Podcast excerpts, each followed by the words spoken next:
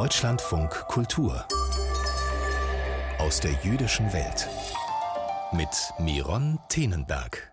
Wir schauen heute auf den diesjährigen Dessauer Moses Mendelssohn Preis und auf den aufgewickelten Grundstein des jüdischen Glaubens. Damit Bruchim Habaim und herzlich willkommen. Der Philosoph Moses Mendelssohn war ein bedeutender Vertreter der Aufklärung. Daneben war er auch ein Dichter und Händler für Seidenstoffe. Geboren wurde er vor fast 300 Jahren in Dessau und genau deshalb wird dort jährlich ein nach ihm benannter Preis verliehen. Diesmal ging der Moses Mendelssohn Preis der Dessauer Moses Mendelssohn Stiftung zur Förderung der Geisteswissenschaften an die polnische Wissenschaftlerin Gracina Jurewicz. Blanka Weber hat sie getroffen. Der Menschenrechte, einschließlich der Rechte der Personen, die Minderheiten angehören. Als Gracina Jurewitsch den Moses Mendelssohn-Preis 2022 entgegennimmt, ringt sie einen Moment mit den Tränen. Alles, was Osteuropa und Russland jetzt erlebten, sagt sie, sei das Gegenteil der Gedanken eines aufgeklärten Bürgertums, von Toleranz und Menschenrechten geprägt, wie es Moses Mendelssohn im 18. Jahrhundert gegen viele Widerstände verteidigte. Toleranz und Respekt vor dem Selbstbestimmungsrecht des anderen sind nach Mendelssohn die beiden zentralen Elemente eines gesunden Gemeinwesens. Genau das fordert Mendelssohn von seinen christlichen Zeitgenossen für die jüdische Minderheit. Und eckte damit immer wieder an. Die Mehrheit der Menschen seiner Zeit wünschte, ihn zu bekehren, so dass er übertreten würde zum anderen Glauben. Genau das tat Moses Mendelssohn nicht, wenngleich fast alle seine Kinder später diesen Schritt tatsächlich wagten, um anzukommen, anerkannt zu sein in einer Gemeinschaft der verschlossenen Türen. Für Mendelssohn war das Konvertieren tabu. Im Gegenteil, er machte sich für ein modernes Judentum stark. Was mich als Religionsphilosophin an Mendelssohn faszinierte und mich immer wieder aufs Neue fasziniert, ist sein Verständnis des Judentums. Mendelssohn glaubt an eine widerspruchsfreie Vereinbarkeit des traditionellen gesetzestreuen Judentums und der Moderne. Und macht sich damit auch bei den orthodoxen jüdischen Vertretern seiner Zeit nicht gerade beliebt. Er selbst lebte übrigens traditionell, befolgte die Gebote. Seinen Lebensunterhalt verdiente er als Händler von Seidenstoffen. Und in den frühen Morgenstunden, so heißt es, widmete er sich der intellektuellen Arbeit. Drei Jahre vor seinem Tod publizierte er sein intellektuelles Testament, die Schrift Jerusalem. Es ist ein geistreiches Plädoyer für die Gleichheit und Freiheit. Jeder Mensch hat das Recht auf die Selbstbestimmung, so viel Mendelssohn. Er hat das Recht, nach seiner Fasson zu leben, seinen Gott so zu verehren, wie er das für richtig oder wichtig erachtet. Er hat auch das Recht, seine Kultur auszuleben. Mendelssohn geht auch noch weiter und behauptet, das Recht, die eigene Differenz auszuleben, sei nicht nur für einen Menschen wichtig, auch der Erfolg einer Gesellschaft hänge davon ab.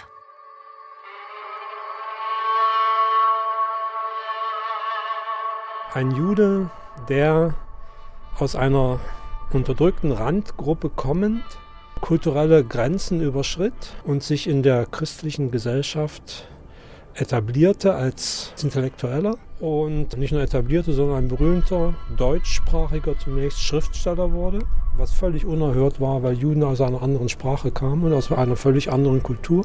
Bernd Ulbrich ist Historiker und lebt in Dessau. Hier gibt es heute noch immer die Gräber der Familie Mendelssohn.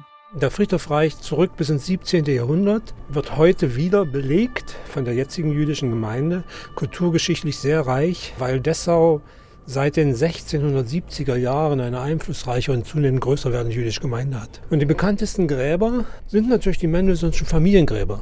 Das heißt, es gibt die Grabsteine noch seiner Mutter, seines Vaters und seiner Schwester. Ansonsten erinnert heute nicht mehr viel an den großen Philosophen und Vertreter der Aufklärung in der Stadt. Außer eine Plakette an einem sehr schlichten Haus aus der Zeit der DDR. An diesem Ort soll einst das Wohnhaus des Moses Mendelssohn gestanden haben. Vis-à-vis -vis entsteht heute wieder eine Synagoge. Vor kurzem war Richtfest. Doch was weiß man in der Stadt über jenen Hochbegabten, der bereits in der Schule auffiel durch hohe Auffassungsgabe, Sprachgewandtheit und deshalb auch gefördert wurde und seinem Lehrer später nach Berlin folgte? Bernd Ulbrich formuliert es so. Sein Vater war Elementarlehrer in der jüdischen Gemeinde und Tora-Rollenschreiber, was an sich ein wichtiges, ein heiliges Amt war, aber materiell einfache Verhältnisse. Er war von Kindheit an körperlich benachteiligt. Ja, starke Rückgratverkrümmung zunehmend mit dem Alter. Er stotterte, ein schüchterner, zurückhaltender Jüngling. Gerade daraus entwickelte er Eigenschaften, mit seinen Mitmenschen umzugehen, ihnen genau zuzuhören, nicht auf Konfrontation aus zu sein, sondern zu versuchen, auch bei Streitpunkten zu vermitteln und aus beiden Seiten sozusagen das Positive und das Vorwärtsweisende herauszuziehen. Das ist beeindruckend gewesen. Gracina Jurewitsch, die diesjährige Preisträgerin des Moses Mendelssohn Preises, ist Juniorprofessorin für jüdische Religions- und Kulturgeschichte Mittel- und Osteuropas an der Universität Potsdam. Mit Mendelssohn beschäftigt sie sich seit ihrer Dissertation und sagt, er war kein Mensch, der die große Bühne suchte. Im Gegenteil. Seine Zeitgenossen beschreiben ihn als einen konfliktscheuen, auf Harmonie bedachten Menschen, der bescheiden, liebenswürdig, respektvoll allen gegenüber war, in jedem Menschen das Gute sehen wollte und das Schlechte gern den Umständen anlastete. Nur manchmal, wenn auch ihm der Kragen platzte, da konnte er auch anders sein. Das zeigen seine zahlreichen Briefe, in denen auch ein anderer Mendelssohn zum Vorschein kommt. Er konnte beißend ironisch sein, spöttisch, zynisch, sarkastisch, höhnisch, nur dann aber, wenn er glaubte, keine andere Wahl zu haben und verteidigte die Sache, an die er glaubte. Schon als Kind musste er sich vermutlich durchsetzen. 1729 in Dessau geboren, im selben Jahr erblickt Lessing in Kamenz das Licht der Welt. Fünf Jahre zuvor wird Kant in Königsberg geboren. Drei prägende Denker, auch wenn es um Moses Mendelssohn später stiller wurde im Kanon der Erinnerung. Zeitgenossen auf das Äußerste. Kurt Friedrich Berghahn hält die Laudatio zum Moses Mendelssohn Preis. Er ist Germanist, lehrt an der TU Braunschweig und forscht vor allem zur deutsch-jüdischen Aufklärung im 18. Jahrhundert. Was macht für ihn den in Dessau geborenen Philosophen heute noch so wertvoll? Der ist einer der bedeutenden Ästhetiker im 18. Jahrhundert. Der ist gewissermaßen der, der Lessing als Dramatiker auf die Spur setzt. In der Mitte des 18. Jahrhunderts, 55, fangen die an, gemeinsam zu schreiben, gemeinsame Bücher zu schreiben. Und der mit Lessing bis zum Lebensende, Lessing stirbt 1781, Mendelssohn 1786, in einem ganz intensiven Dialog bleibt, der nicht immer einer Meinung ist, sondern der Lessing zeigt sozusagen, ich habe eine andere Auffassung von verschiedenen Dingen, aber das hat mit unserer Freundschaft und mit unserem Projekt nichts zu tun. Als Lessing seinen Nathan der Weise als Figur entwarf, so war es das Bild eines Moses Mendelssohn, das ihn immer wieder beeinflusste. Als Jude hat er eine Idee von Aufklärung entworfen, die vor allen Dingen auf Bildung setzt und auf ästhetische Bildung, auf kulturelle Bildung, auf ein Miteinander, auf gegenseitige Bildungsprozesse. Und es ist kein Zufall, dass der Schöpfer unseres Bildungsgedankens, nämlich Wilhelm von Humboldt, als junger Mann im Hause Mendelssohns ein- und ausgegangen ist. Für Gracina Jurewitsch ist der Blick auf Biografien, das biografische Schreiben und Erzählen von Lebenswegen etwas, das sie heute auch mit den Studierenden erarbeitet. Denn ich komme aus Polen, aus einem Land, das vor dem Zweiten Weltkrieg den größten jüdischen Bevölkerungsanteil hatte. Ich wuchs in einem Land auf, in dem diese Vergangenheit aktiv verschwiegen wurde. In der Schule lernte jedes Kind Julian Tuwims Gedichte. Dass Tuwim aber ein Jude war, wurde nie zum Thema. In meiner Schule gab es mehrere Kinder mit jüdischen Namen. Ich habe sie nie danach gefragt, obwohl ich selbst aus einer Familie komme, in der das Thema Judentum immer ein wichtiges Thema war. Manchmal denkt Gracina Jurewitsch an ihre Kindheit im Riesengebirge, wo die alten, klobigen Schränke im Haus der Großeltern standen. Großeltern, die ihrerseits zuvor vertrieben worden waren und sich später dort ansiedeln sollten, wo wiederum andere Menschen die Flucht ergriffen und Hab und Gut zurückgelassen hatten. Vielleicht sind es auch deshalb die beiden Begriffe des Moses Mendelssohn, Toleranz und Respekt, die sie bis heute als Wissenschaftlerin ermutigen, bestärken und immer wieder motivieren. Wenn Sie genau zugehört haben, fiel Ihnen vielleicht gerade der Beruf von Moses Mendelssohns Vater auf. Er war ein Sofer und hat somit die Rollen der Torah geschrieben. Die Torah ist die heilige Schrift im Judentum. Sie ist eine der wichtigsten Quellen für jüdisches Recht, jüdische Ethik sowie Wegweiser für Denken und Lebenswandel und für die zwischenmenschlichen Beziehungen und natürlich auch zu Gott. Handgeschrieben auf Pergament ist die Tora auf zwei Stäbe gewickelt. Sie bildet den Grundstein des jüdischen Glaubens, wie Peter Kaiser erklärt. Dass so wenige Deutsche etwas vom Judentum wissen, meint Miriam Goldmann, Kuratorin am Jüdischen Museum Berlin, hat einen einfachen Grund. Die meisten Deutschen haben keine Begegnung mit Juden. Am meisten lernt man ja in der Begegnung mit Menschen, indem man beobachtet und miterlebt, was andere Menschen tun. Und da es so wenig Juden in Deutschland gibt, ist die Möglichkeit, einen Juden zu treffen, vor allen Dingen, weil man es ihnen ja auch nicht ansieht, verschwindend gering. Ja, das Heilige Buch der Juden. Wissen Sie, wie die aufbewahrt wird? Nee, das weiß ich nicht. Wissen Sie, wo die ist? Nein, das weiß ich auch nicht. Stimmen von Besuchern am Rande einer Führung durch die neue Dauerausstellung im Jüdischen Museum Berlin. Dalik, der Museumsguide, sagt, er werde bei fast jeder Führung nach den Grundbegriffen des Judentums gefragt. Es geht vor allem um die Torah, um Schabbat, um die Feiertage. Gebot, Weisung oder Belehrung ist die Übersetzung des hebräischen Wortes Torah. Die Torah ist der erste Teil des Tanach, der hebräischen Bibel. Sie besteht aus den fünf Büchern Mose, warum sie auch mit dem griechischen Begriff Pentateuch, das Fünfbuch, bezeichnet wird. Zudem gibt es auch die mündliche Tora. Dabei geht es um die mündliche und individuelle Auslegung der uralten Toratexte mit einer Bedingung.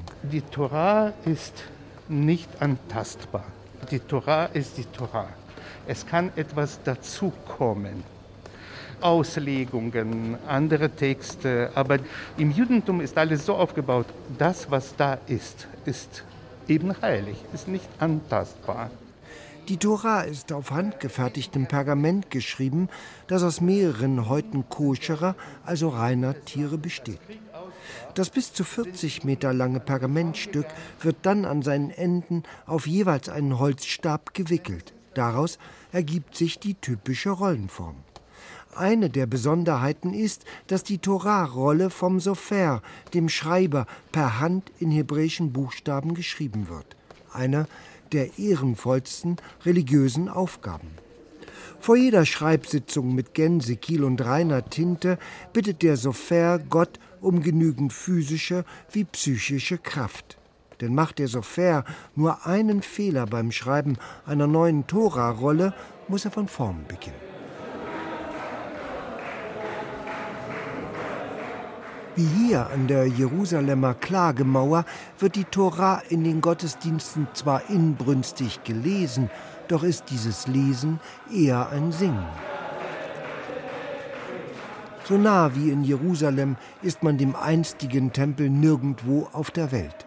Es drängen sich die Gläubigen um die Tora, die jedoch nicht mit bloßen Fingern berührt werden darf. Daher gehört neben dem Toramantel, dem Schild und dem Wimpel ein silberner Stab, der Torazeiger, zum traditionellen Toraschmuck. Und jede Tora besteht aus 54 Wochenabschnitten und am Schabbat kommen mindestens zehn erwachsene Männer in die Synagoge. Diese Torah wird aus dem Schrank rausgeholt, aus dem Aaron Kodesh. Und daraus wird vorgelesen. Da werden Männer aufgerufen zum Vorlesen. Und es wird penibel aufgepasst, sowohl beim Schreiben der Torah, auch beim Lesen, dass jeder Buchstabe stimmt. Das heißt, unabhängig davon, bin ich in Berlin, bin ich in Tel Aviv, bin ich in New York oder in Marrakesch, gehe ich in die Synagoge, weiß ich, was heute vorgelesen wird. Und jedes Jahr, wenn jüdisches Jahr vorbei ist, ein neues Jahr anfängt, wird diese Rolle zurückgerollt und wir fangen an, neu zu lesen. Die Tora besteht aus den fünf Büchern. Diese enthalten Berichte über die Schöpfung sowie über Moses und dessen Begegnung mit Gott, über die Geschichte des Volkes Israel, den Exodus, also der Befreiung aus der Sklaverei und die Wanderung durch die Wüste, sowie die einzelnen Gebote und Verbote im Judentum. Es geht darum, dass Leute versuchen, in diesen Geschichten über Liebe, Verrat, Kriege, die gewonnen wurden und verloren wurden, versuchen Hinweise zu bekommen, wie man das heutige Leben lebt, unser kompliziertes Leben lebt. Und deswegen gibt es dort Gebote und Verbote und Sie kennen vielleicht zehn Gebote. Die gehören eigentlich zu 613. Das sind 613 Geh- und Verbote, in der Tora und es geht um die Auslegung von diesen Geschichten. Wie lebt man, wie versteht man sie? Das war die Sendung aus der jüdischen Welt mit Miron Tenenberg. Ich wünsche Ihnen gut Schabbes und ein schönes Wochenende.